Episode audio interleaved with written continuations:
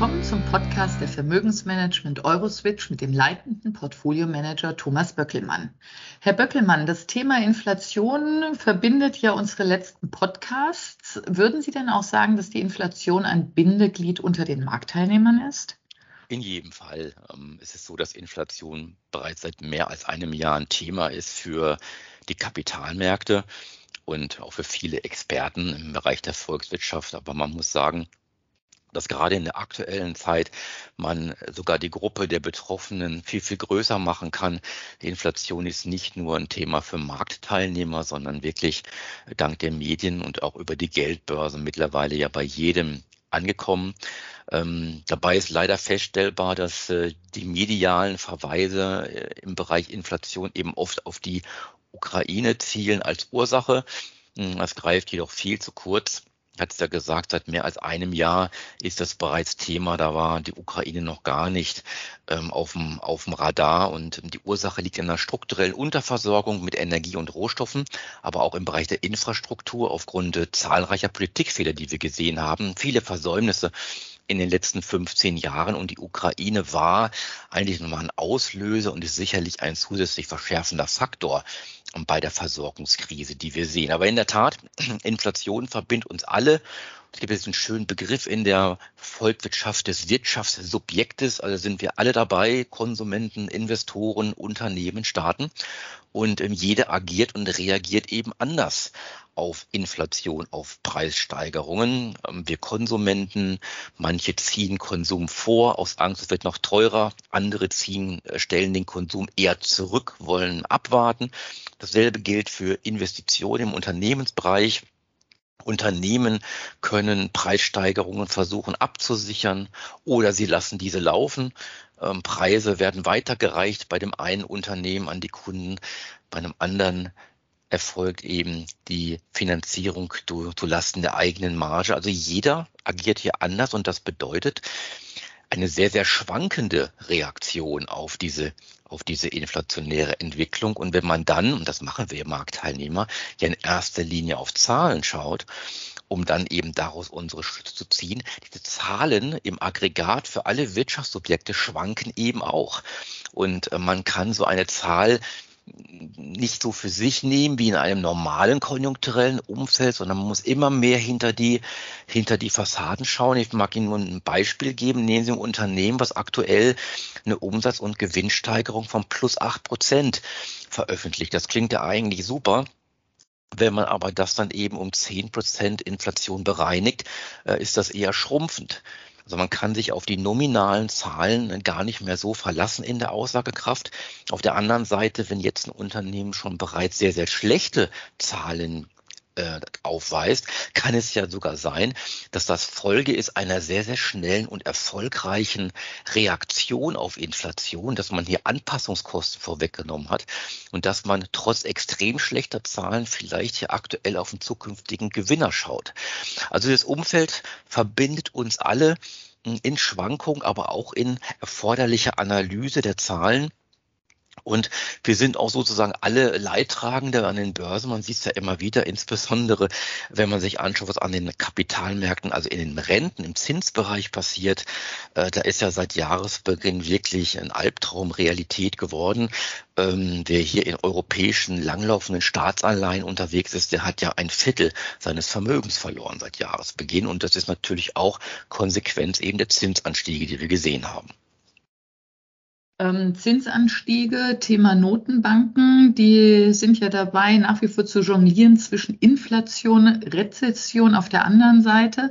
Hat denn das Treffen von Jackson Hole neue Signale gebracht?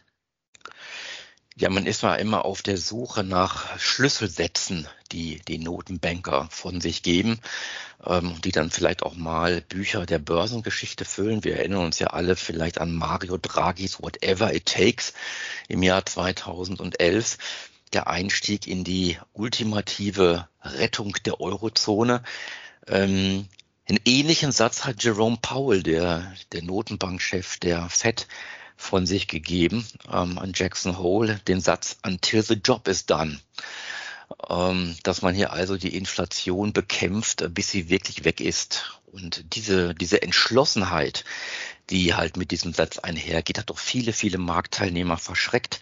Wir haben ja im Juli tolle Börsen gesehen, steigende Aktienkurse, sinkende Zinsen mit, mit steigenden Rentenkursen und, und, und. Und da war die Hoffnung da, dass angesichts sich schon so ein bisschen abschwächender Inflationszahlen, ähm, aber auch abschwächender Wirtschaftszahlen, die Notenbanken vielleicht nicht so kräftig auf Bremspedal treten oder in ihrem Druck auf dem Bremspedal so stark verharren, sondern wir wieder zurückkehren, so nach Zinsentwicklung, lower for longer, alles wird gut. Aber dieser Drops scheint jetzt endgültig gelutscht zu sein mit dieser Aussage von Jerome Powell. Und die Entschlossenheit ist, ist sehr, sehr ausgeprägt mittlerweile, nachdem man ja anfänglich Inflation verschlafen hat. Und es basiert eben alles auf den negativen Erfahrungen der 70er und 80er Jahre der Notenbanken.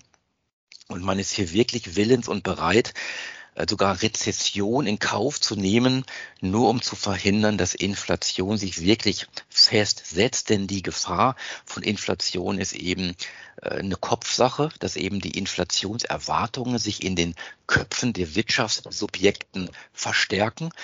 Ähm, und dann ist wirklich äh, Aktion und Reaktion in einer Volkswirtschaft kaum mehr kalkulierbar und steuerbar. Also man muss dem begegnen auch wenn es natürlich sehr, sehr stark umstritten ist, äh, insbesondere die Art der Inflation, die wir aktuell haben, mit Zinssteigerungen zu begegnen. Das muss man wirklich hint hinterfragen, was der richtige Weg ist. Aber es gibt faktisch keine Alternative. Die Notenbanken müssen hier Vertrauen, ähm, was ein bisschen verloren gegangen ist, in zurückgewinnen, um hier gemeinschaftlich äh, mit uns allen äh, Inflation zu bekämpfen. Gar keine Frage. Sie sagten es schon, gemeinschaftlich. Sollte man denn in, Ihrer, in Ihren Augen die gesamte Verantwortung in den Schoß der Notenbanker legen oder sollten da die Politiker auch ein bisschen was mit zu sagen haben? Also die Politik hat ja eingangs gesagt, hat ja die, die Unterversorgung, die wir aktuell haben im Energie- und Rohstoffbereich ja auch mitverschuldet, indem man immer immer mehr Bereiche angestoßen hat, weg von fossilen Energien, weg von diesen schmutzigen äh, in Industrien, indem man auch dafür äh, gesorgt hat, dass auch die Finanzierung für die Industrien immer schwieriger wurde wurden ja auch schon Prozesse geführt gegen Energieunternehmen, dass man jetzt ja nicht mehr bohrt in der Nordsee, all diese Dinge. Also man hat da vieles mit verschuldet und man ist jetzt sicherlich in der Pflicht, insbesondere weil wir eine angebotsbedingte Inflation haben. Auslöser ist eben diese Unterversorgung und Jetzt klingt irgendwo verrückt, ein, eine Unterversorgung mit steigenden Zinsen bekämpfen zu wollen. Denn was wir jetzt brauchen, ist viel günstiges Geld, um eben schnell in die richtigen Bereiche zu investieren, um eine ausreichende Versorgung wieder herzustellen. Die Notenbanken können das jetzt nicht. Die müssen wirklich vordergründig Inflation bekämpfen, auch durch, durch steigende Zinsen, auch wenn man das wirklich ähm, theoretisch hinterfragen kann, ob das die einzige Methode ist. Das heißt, die Politik muss jetzt versuchen, durch fiskalische Elemente eben diese richtigen Projekte anzustoßen, um diese Unterversorgung in den Griff zu bekommen. Und da möchte man aber nicht äh, mit den Politikern tauschen in dieser Entscheidung. Denn wir leben ja auch in Deutschland zum Beispiel, Stichwort Kernkraft. Man müsste natürlich jetzt sehr, sehr viel Geld eben in auch fossile Bereiche investieren. Das will man ja eben nicht oder kann man auch eben nicht wegen dem Klimawandel. Also da ist einiges zu machen und man würde sich halt jetzt wünschen, dass diese ganzen Debatten, die geführt werden in der Politik, richtigerweise geführt werden, dass sie vielleicht weniger ideologisch und moralisierend geführt werden, sondern mehr pragmatisch.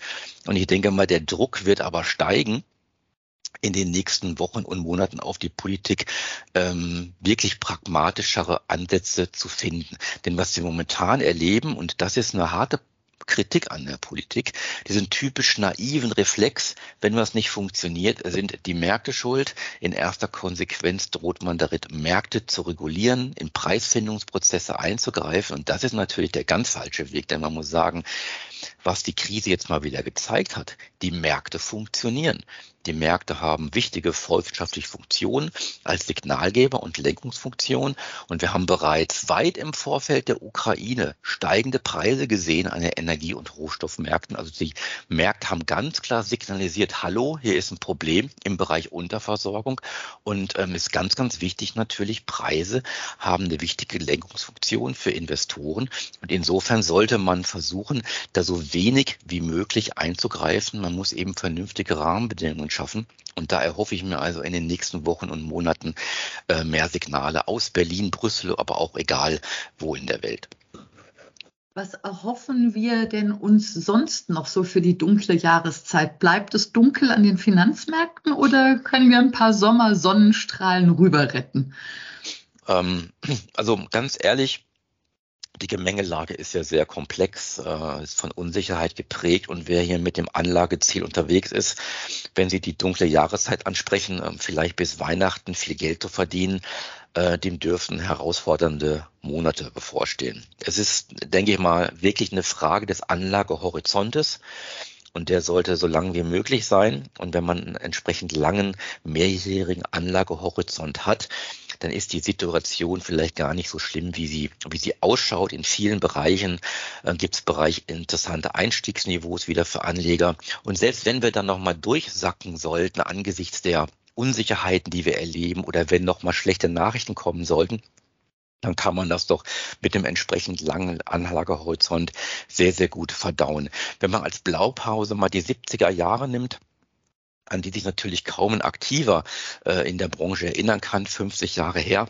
Ähm, das wird ja so ein bisschen als, als äh, der Worst Case geschildert, äh, was die Börsen ereilen kann. Zehn Jahre extremste Schwankungen.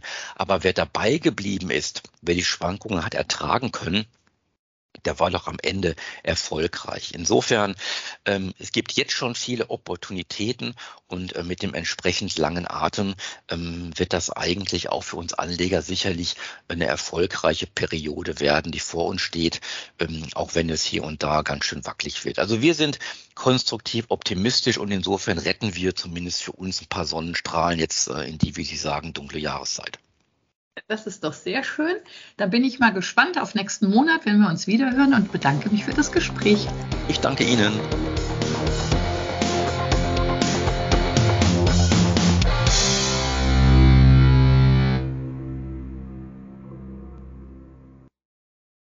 Rechtlicher Hinweis. Dies ist eine Werbemitteilung. Wertentwicklungen in der Vergangenheit sind keine Garantie für künftige Erträge.